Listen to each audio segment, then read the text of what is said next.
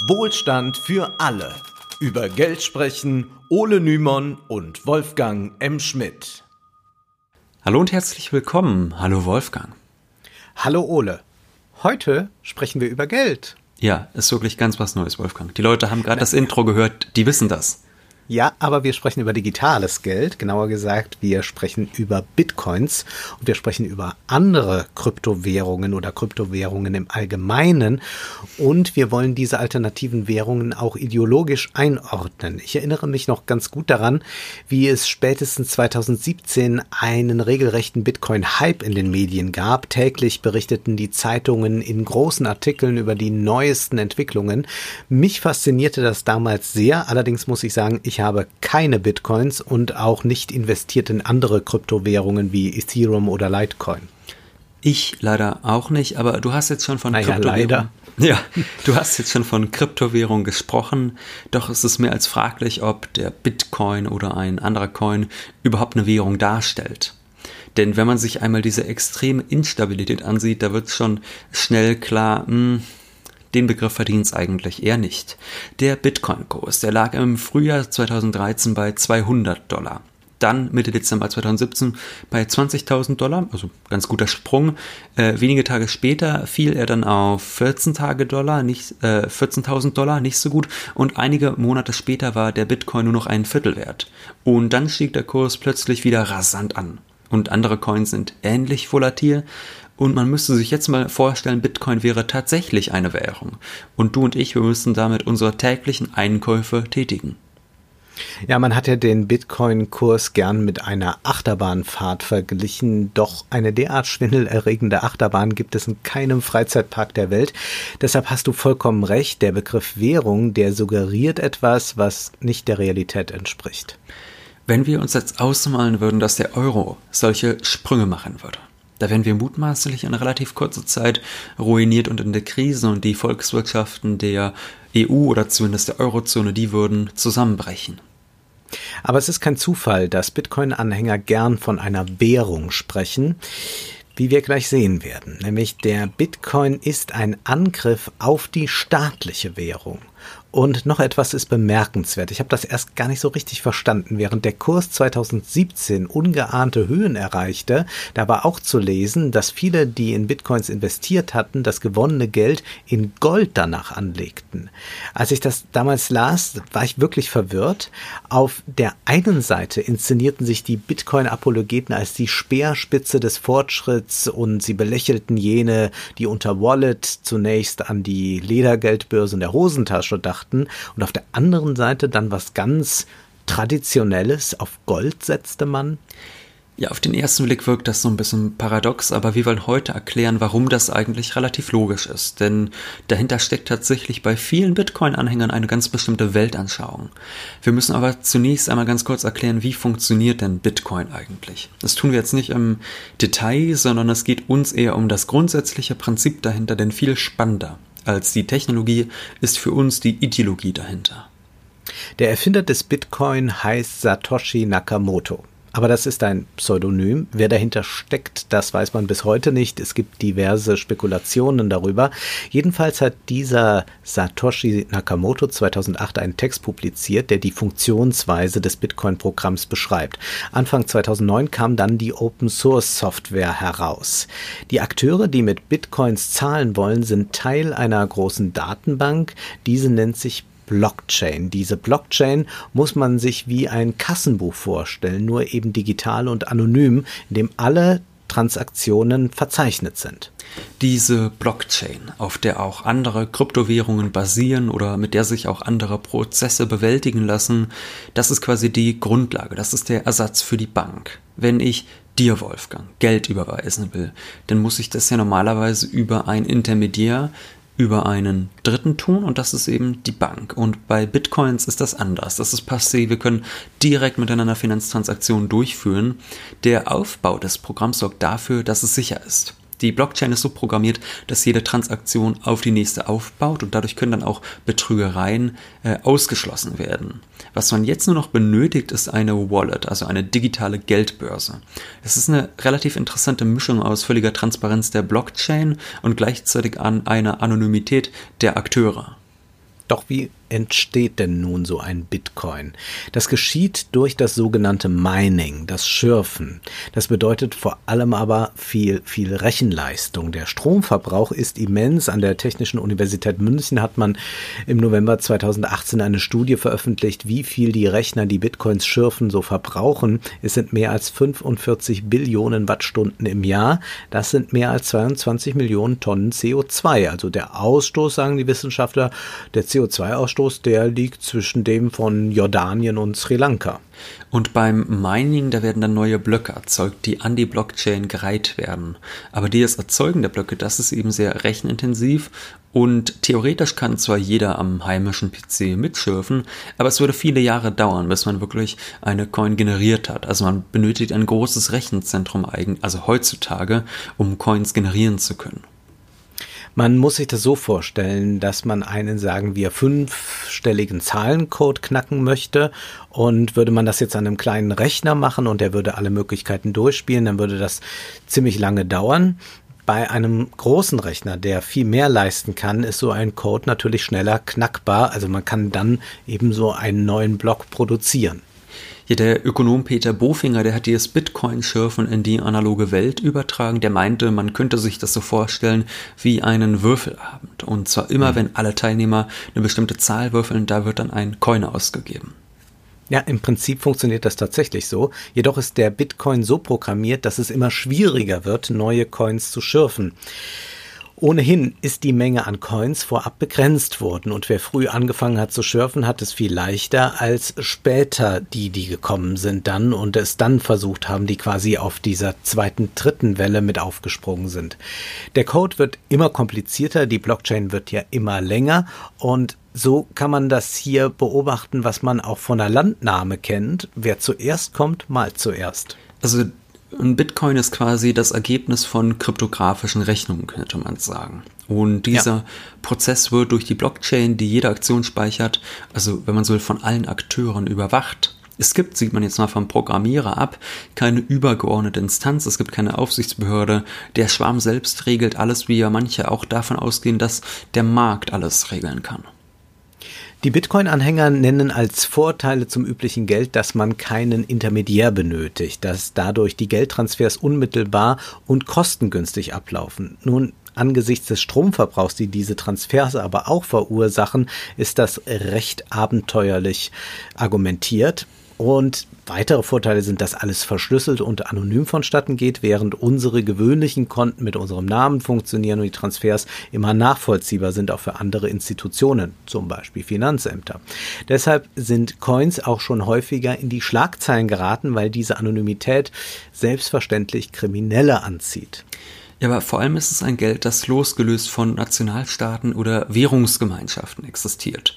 Und damit kann dieses Geld eben auch nicht durch Notenbanken per Knopfdruck erzeugt werden, sondern es wird digital geschürft. Also schürfen, das klingt jetzt verwirrend. Eigentlich geht es ja nur um das Resultat einer Computerrechenleistung.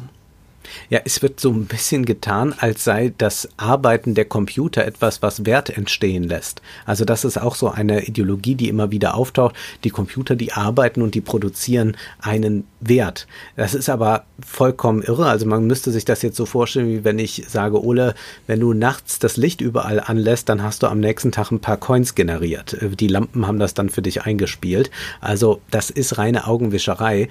Bitcoins entstehen auch per Knopfdruck. Nur sorgt man bei der Programmierung für eine künstliche Verknappung. Es wird immer komplizierter und so und erschwert somit die Geldgenerierung. Also die Sehnsucht nach einem echten intrinsischen Wert bei Coins, die ist ziemlich illusionär. Ja, und das sehen wir auch gerade daran, dass, äh, was ich am Anfang schon gesagt hatte, dass quasi der Kurs äh, der Bitcoins, dass der immer äh, mal ganz hoch ist, dann in den Keller rauscht und dann wieder nach oben geht. Das heißt, man kann diese Bitcoins, nachdem sie geschürft worden sind, erwerben und dann äh, hat das auch viel mit Erwartungen natürlich zu tun. Wie viel man so kann auch Bitcoin an der Börse, es gibt auch Bitcoin-Börsen. Also mhm. da kann man wiederum äh, wie an der Börse darauf äh, setzen. Also man kann quasi Anteile kaufen.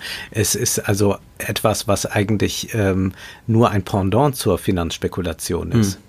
Ja, ich sag's mal so, wir haben ja schon öfters erklärt, wie Aktien funktionieren. Warum kauft man sich Aktien? Weil man die Erwartung hat, dass sie in Zukunft mehr wert sein werden und dass man es dann quasi, dass man die Aktie dann weiterverkauft. Das ist ja häufig der Grund, warum sich Menschen Aktien kaufen und das ist äh, bei Bitcoin natürlich nicht anders. Also zu glauben, dass es da so den einen intrinsischen, echten Wert gibt und der wird dann ausgedrückt, das ist tatsächlich äh, pure Ideologie. Aber wir haben hier. Ja, aber wir schürfen doch. Ja, wir schürfen, wir schürfen doch.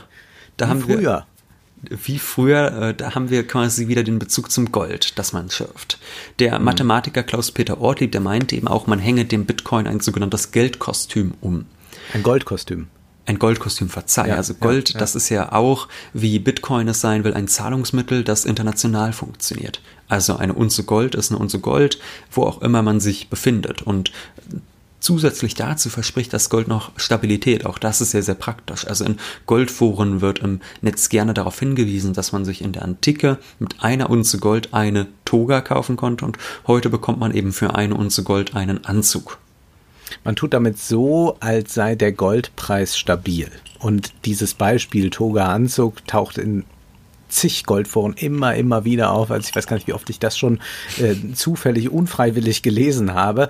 Aber das Beispiel, denkt man mal ein bisschen weiter, ist doch relativ unsinnig. Nicht nur, weil es Anzüge für 100 Euro und 5000 Euro gibt, sondern auch, weil der Goldkurs zwar nicht so volatil ist wie der Kurs einer Start-up Aktie. Doch gewisse Schwankungen, die gibt es ja schon. Gold ist eine Krisenwährung, während Finanzkrisen oder Kriegen oder hier unsere aktuellen Krise, da steigt der Goldpreis. Aber er kann auch wieder fallen, wenn die Nachfrage zurückgeht. So geschah es zum Beispiel 2015. Da gab es was Verrücktes, nämlich in äh, China sind die Korruptionsgeschenke von der Regierung härter sanktioniert worden.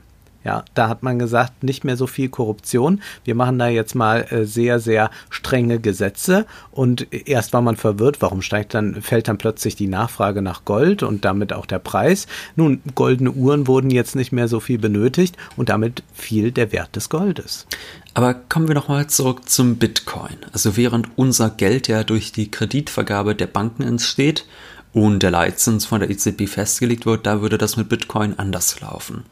Erinnern wir uns. Viele Menschen glauben ja bis heute, obwohl das totaler Quatsch ist, dass meinetwegen Wolfgang Geld auf dem Konto hat und der Ole, der hätte jetzt gerne Geld und die Bank nimmt dann das Geld von Wolfgang und verleiht es gegen Zinsen an den Ole.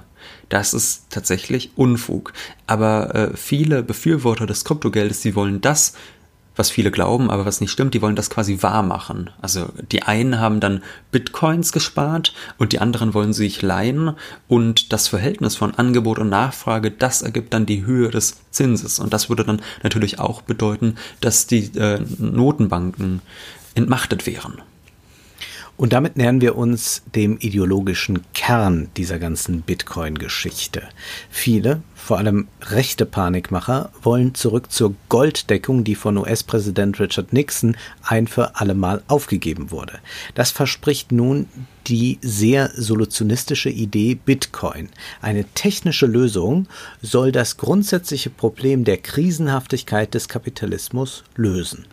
Es kann nur eine begrenzte Menge an Bitcoins geben. Diese einprogrammierte Verknappung, die soll eine Art Gegenentwurf zu unserem modernen Geld darstellen, das von den Notenbanken geschöpft werden kann. Und diese Geldvermehrung hat, das haben wir schon oft gezeigt, auch auf jeden Fall ihre Tücken. Also mhm. wenn das Geld auf die Finanzmärkte wandert, riesige Spekulationsblasen produziert und gar nicht in der Realwirtschaft ankommt, dann ist es problematisch, aber auch ganz ohne Bitcoin müsste das ja nicht so sein. Da gibt es verschiedene Ansätze, wie man anders äh, agieren könnte. Ob man so weit geht wie die MMT oder wie die klassische Keynesianerin Ann Pettifor sagt, das Geld der Notenbank kann auch in soziale und ökologische Projekte investiert werden. Das wären ja auch Alternativen dazu, wie jetzt gerade Geld produziert wird. Zumal das Verteilungsproblem ist durch die Bitcoins keineswegs gelöst. Übrigens nicht bei allen Coins ist die Menge begrenzt. Bei flexiblen Kryptowährungen werden Coins je nach Bedarf geschürft oder vernichtet und letzteres soll dann passieren, wenn eine Inflation droht. Wer jedoch Coins erhält, das ist überhaupt nicht demokratisch geregelt. Meist gewinnt wer den schnellsten Computer hat. Also Reiche sind da ganz stark im Vorteil. Und die Anhänger dieser Kryptowährung, diese sind im Regelfall auch Verfechter des Monetarismus. Das ist eine ökonomische Theorie, die wurde zum Beispiel vom neoliberalen Milton Friedman vertreten und die geht davon aus, dass eine sinnvolle Steuerung der Wirtschaft nur durch die Steuerung der Geldmenge erfolgt. Monetaristen haben immer große Angst vor der Inflation, also davor, dass zu viel Geld im Umlauf ist. Und deshalb ist für viele Monetaristen auch die EZB bis heute so ein riesiges, gigantisches rotes Tuch, weil sie in den vergangenen Jahren die Geldmenge radikal erhöht hat. Darüber haben wir in unserer EZB-Folge gesprochen. Ja, die EZB. Und jetzt, Ole, sind wir nur noch einen Schritt vor der Hyper, vor der Horrorinflation entfernt. Und dann kommt der große Crash. Gott, Wolfgang dann geht die Welt unter und schuld daran ist nur die Geldschwemme von Graf Draghi leider die deutschen Sparer enteignet. Ja, wir werden dann so hinweggespült ja, mit dem ja. mit, mitsamt unserem ganzen Geld, Eigentum. das nichts mehr wert Unser. Eigentum wird auch weggeschwemmt. So ist es natürlich nicht. Tatsächlich haben wir durch das Geld, das auch von der EZB in die Finanzmärkte gepumpt wird, eine Inflation an den Aktien, Immobilien und Rohstoffmärkten, doch nur dort, in der Realwirtschaft eben nicht, auch weil unsere Löhne seit Jahren stagnieren. Die Inflationsrate lag im Dezember 2019 bei 1,3 Prozent. Also ein bisschen mehr ist sogar noch erwünscht. Aber das Gespenst der Inflation reden auch die Bitcoin-Anhänger herbei. Ja, eigentlich will die EZB ja ein Inflationsziel von knapp unter 2% erreichen, wie es heißt. Und Jahr für Jahr scheitern sie daran, obwohl doch laut Hans-Werner Sinn die Liquiditätsschwemme äh, so ein riesiges Problem ist. Also ich warte seit Jahren auf die große Inflation. Wir machen das nochmal zum Thema. Wir Ja. machen das mal zum Thema äh, mit der Inflation. Ich glaube, das ist was äh, umtreibt. Aber ich meine, es gibt ja auch vernünftige Wirtschaftswissenschaftler. Ja. Im Wirtschaftsmagazin Makroskop, da schreibt der Ökonom Werner von Tobel, wer so argumentiert, übersieht allerdings, dass die scheinbar von den Zentralbanken willkürlich vom Zaun gerissene Geldschwemme nur das letzte Glied in einer Kette von realwirtschaftlichen Abläufen ist. Die immer einseitigere Verteilung der Einkommen führt, plakativ gesagt, dazu, dass die Hälfte der Bevölkerung nur über die Runden kommt, indem sie sich beim reichsten Zehntel verschuldet, wobei der Staat bzw. die Zentralbanken als Vermittler und Garant dienen. Die entsprechenden Guthaben können nicht real in Produktionsgüter investiert werden, weil die dazu nötige reale Konsumnachfrage fehlt. Daraus resultiert der vielbeschworene Anlagenotstand. In dieser Not kaufen sich die Reichen gegenseitig ihre Aktien und Immobilien ab. Die daraus folgenden Preissteigerungen werden als Asset-Inflation beklagt. Mit einer Million kann man immer weniger Immobilien kaufen, was wiederum das Vertrauen in die Fiat-Währungen noch mehr erschüttert. Kurzer Zusatz, diese Probleme hätte ich übrigens gern. Ja, und das ist ein, wunderbares Zitat, denn äh, ich habe es jetzt von einem Freund in Berlin gerade erfahren, der ähm, ähm, Geld hat und der auch solche Probleme hat, ähm, der, der sucht eine Wohnung und dann äh, sieht man immer, wer noch interessiert ist, beziehungsweise wem er diese Wohnung abkaufen. Das ist wirklich, die Reichen kaufen sich untereinander Wohnungen ab und es ist dann äh, auch schön dieser Satz, mit einer Million kann man immer weniger Immobilien kaufen. Also Inflation ist eigentlich das Klassische, das kennt man auch so aus Filmen, äh, die von der Inflation der 20er Jahre dann berichten. Man geht morgen zur Bäckerei, hat 2,50 Euro dabei und kriegt kein Brot mehr, weil das Brot plötzlich äh, 500 Euro kostet. Ja, Aber ein bisschen ist es mit Immobilien so, man hatte gedacht, ah, für 500.000 bekomme ich eine schicke Wohnung und dann sagen die, eine Garage ist drin, aber sonst müssten sie schon mehr auf den Tisch legen. Also da kann man das beobachten, aber das sind jetzt nicht die Probleme äh, der kleinen Leute. Ja. Auffallend ist, wie problemlos die Bitcoin-Idee mit rechter Ideologie zusammengeht. Nehmen wir zum Beispiel die AfD, einst aus Skepsis gegenüber dem Euro und mit dem Versprechen zurück zur D-Mark entstanden, pflegt sie enge Beziehungen zur Kryptoszene. So war Alice Weidel 2018 sogar als Stargast auf einer Bitcoin-Konferenz angekündigt, jedoch sagte sie dann aus terminlichen Gründen im letzten Moment ab. Ein Jahr zuvor gab es jedoch eine Veranstaltung in Berlin mit Weidel, Beatrix von Storch und dem Bitcoin-Experten Aaron König. In der Facebook-Ankündigung hieß es, die Euro-Krise ist weiterhin ungelöst. Die EZB hat durch den massiven Ankauf von Anleihen die Geldmenge aufgebläht, die Zinsen auf Null und darunter gedrückt und sucht, Inflation zu schaffen. Sparer werden enteignet und erneut werden marode Banken in Südeuropa mit Steuergeldern gestützt. Welche Rolle spielt dabei unser Geldsystem? Welche Alternativen kann man diskutieren? Was böte eine Golddeckung? Was ist von Kryptowährungen wie Bitcoin zu halten? Ach, Wolfgang, man darf ja wohl noch Fragen stellen, oder? genau. Spaß beiseite. Was wir aus der Ankündigung lesen können, ist mal wieder die EZB als Erzfeind. Ja. Graf Dragila, der die Konten der hart arbeitenden Deutschen leersaugt. Panikmacher vor der Inflation. Kleine Anmerkung. Die gibt es einfach aus dem Grund nicht, weil die Löhne seit Jahren stagnieren, Anmerkung Ende.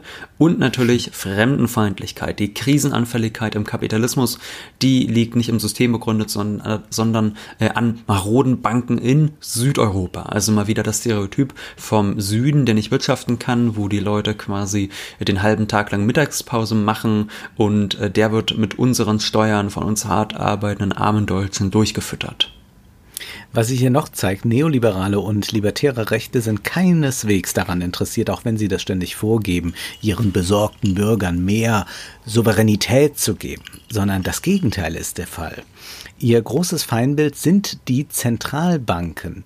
Dieser Aaron König, der auch ein Buch über Bitcoin geschrieben hat, der warnt in einem Interview mit gründerszene.de, dass SPD und CDU viel gefährlicher als die AfD seien. Und er meint dann auch, was zusammenbrechen wird, ist das Geldsystem. Und das hat mit Kapitalismus nichts zu tun. Roland Bader nennt unser System Geldsozialismus. Schon Karl Marx hat eine staatliche Zentralbank gefordert. Und genau das haben wir heute. Das ist das Gegenteil von freier Marktwirtschaft. Proletarier aller Länder schafft eine staatliche Zentralbank, heißt es bekanntlich, nicht im kommunistischen Manifest. Ich würde den Herrn ja gerne mal fragen, was er so von Marx gelesen hat. Ich glaube, mehr als drei Zitate in einem Fokusartikel werden nicht drin gewesen sein. Aber es geht hier, das können wir schon mal festhalten, um das Gegenteil von einer Demokratisierung des Geldes. Man will die Macht des Wählers, zum Beispiel eine Regierung zu wählen, die in ökologische und soziale Projekte investiert, durch dezentrale Kryptowährungen radikal begrenzen. Also es geht wirklich um darum, den Einfluss des Staates möglichst stark zu begrenzen. Wir hatten ja vorhin zum ja. Beispiel ein Petty erwähnt äh, oder, oder auch die MMT. Da geht es ja auch viel darum, dass man sagt, der Staat sollte mehr in ökologische oder soziale Projekte investieren. Und da sind die natürlich ganz stark gegen. Ja? Das ist quasi dann Geldsozialismus und damit will man auf gar keinen Fall irgendwas zu tun haben. Am besten werden die Zentralbanken gleich abgeschafft und der Staat verliert sein Geldmonopol. Die Politik hat keinen Zugriff mehr auf die Geldproduktion und die Geldmenge regelt der Markt. Und man muss noch mal sagen, also wenn die immer den Staat als Angriffsziel nehmen, dann ist das auch immer der Wähler. Ja, also wenn der Wähler dann mit seiner Politik gar nichts mehr ausrichten kann, dann wird eigentlich der Wähler entmachtet. Mhm. So muss man sich das vergegenwärtigen. Das ist ja generell, glaube ich, ein Problem in der liberalen Theorie. Also man sagt ja. einerseits, wir sind für die Freiheit des Menschen, aber, äh, aber halt wirklich nur als vereinzeltes Individuum. Wenn diese mhm. Individuen zusammenkommen, dann sind sie die Masse, der Interessentenhaufen, wie schon bei den Ordoliberalen hieß. Das das ist immer so ein ganz komisches, ähm, so eine ganz komische Spannung, die, glaube ich, vor allem dadurch entsteht, dass die Theorie halt sehr, sehr mangelhaft ist und wenig mhm. durchdacht häufig. Ja, das ist doch schon mal ein schönes Zwischenfazit für die liberale Theorie. Ja. Ähm, aber ganz passend schreibt dann der Bitcoin-Erfinder Nakamoto, das Kernproblem konventioneller Währung ist das Ausmaß an Vertrauen, das nötig ist, damit sie funktionieren. Der Zentralbank muss vertraut werden, dass sie die Währung nicht entwertet. Doch die Geschichte des Fiat-Geldes ist voll von Verrat an diesem Vertrauen. Ja, Bitcoins haben natürlich nichts mit Vertrauen zu tun, Nein, Wolfgang. Nein, das, das ist ja vollkommen logisch, dass man einem äh, Algorithmus, einem einer Software glaubt, wie die programmiert ist und dass die dann einen Wert schafft. Das ist ja das ist ja vollkommen klar. Ja, ist klipp und klar. Und der höchst stabile Kurs von Bitcoins im Laufe der letzten, letzten irgendwie 12, 13 Jahre, der zeigt ja auch alles klar, äh, da gibt's gar keine Vertrauensprobleme. Nein, das ist natürlich Schwachsinn. Ja, das, der Wert der Bitcoin, der beruht natürlich auch nur auf Vertrauen und zwar in Nakamotos Software. Und eine Begrenzung der Bitcoin-Menge sorgt keineswegs für Stabilität, wie wir sehen. Äh, Nakamoto scheint vor allem ein Problem mit Nationalstaaten zu haben und das ist nicht verwunderlich. Noch ein schönes Beispiel. Oliver Knipping, Mitglied der Mont Pelerin Society, schrieb 2013 in einem Beitrag auf dem Blog der Initiative Neue Soziale Marktwirtschaft mit Blick auf die Zentralbanken, man müsse feststellen, dass sich die Politik mit der Notenpresse Wählerstimmen kaufe. Und übersetzt heißt das natürlich, unverantwortlich dieser Staat, dass er Geld für Soziales, für die Infrastruktur ausgibt. Hier wird dann auch gleich die Finanzkrise als eine Staatsschuldenkrise verkauft, was auch Unsinn ist. Ja, und Knipping schreibt dann, dass der Staat sein Geldmonopol verlieren muss. Eine starke Konkurrenz zum Staatsgeld dieser angebracht, denn Wettbewerb hat weltweit Wohlstand geschaffen, schreibt er. Warum sollte ausgerechnet Geld davon ausgenommen werden? Da haben wir ihn wieder, den Wettbewerb, und so verwundert es nicht, dass diese Idee einer Entnationalisierung des Geldes auf Friedrich August von Hayek zurückgeht. In den 1970er Jahren, da machte dieser in einer Schrift den Vorschlag, dass es einen Wettbewerb der Währungen geben soll. Und die Bitcoin-Experten, die berufen sich dann heutzutage sehr gern auf Hayek und sie schwärmen, dass es nun dank des Internets möglich sei, Hayeks große Vision in die Tat umzusetzen. Auf Hayeks Idee werden wir bald in einer eigenen Folge ausgiebig eingehen. Den rechten Coin-Anhängern schwebt jedenfalls ein Nachtwächterstaat vor, mit hohen Außengrenzen, einer Law-and-Order-Polizei, die das Eigentum schützt und einer Politik, die eigentlich keinen großen Einfluss mehr auf die Wirtschaft nehmen kann. Also auch keine soziale oder ökologische Politik betreiben kann. Getarnt wird diese Dystopie als Hort der Freiheit, bei der einem der Staat nichts vorschreibt. Das Geld liefert für diese Dystopie einen wichtigen Schlüssel. Ja, man verhungert vielleicht, aber immerhin gibt es keinen bösen Geldsozialismus. Also einige Kryptorechte, die träumen sogar von einem eigenen Staat oder einer eigenen Stadt mit einem dezentralen Coin als Währung. Und wenn man dort Bürger werden will, dann muss man sich eben einkaufen wie in einer Eigentümergemeinschaft. Dass das mit Chancengleichheit nichts zu tun hat, das muss ja nicht extra betont werden hier. Aber darum geht es den Bitcoin-Anhängern auch gar nicht. Wer nicht über ein großes Rechenzentrum verfügt oder über nötiges Kapital, der kann eben nicht schürfen. Und je später man beim Schürfen einsteigt, desto aufwendiger, also teurer ist es. Ja, dann kann man ja einfach welche kaufen, Wolfgang. Die kostet genau. dann vielleicht an einem Tag 10.000 und am nächsten Tag 6.000, aber das ist dann halt so. Das sind halt die Launen des Marktes. In der Kryptowelt wird die Ungleichheit nur noch verstärkt. Hinzu kommt, dass diejenigen, die die Coins programmieren, sich einen uneinholbaren Vorsprung verschaffen können.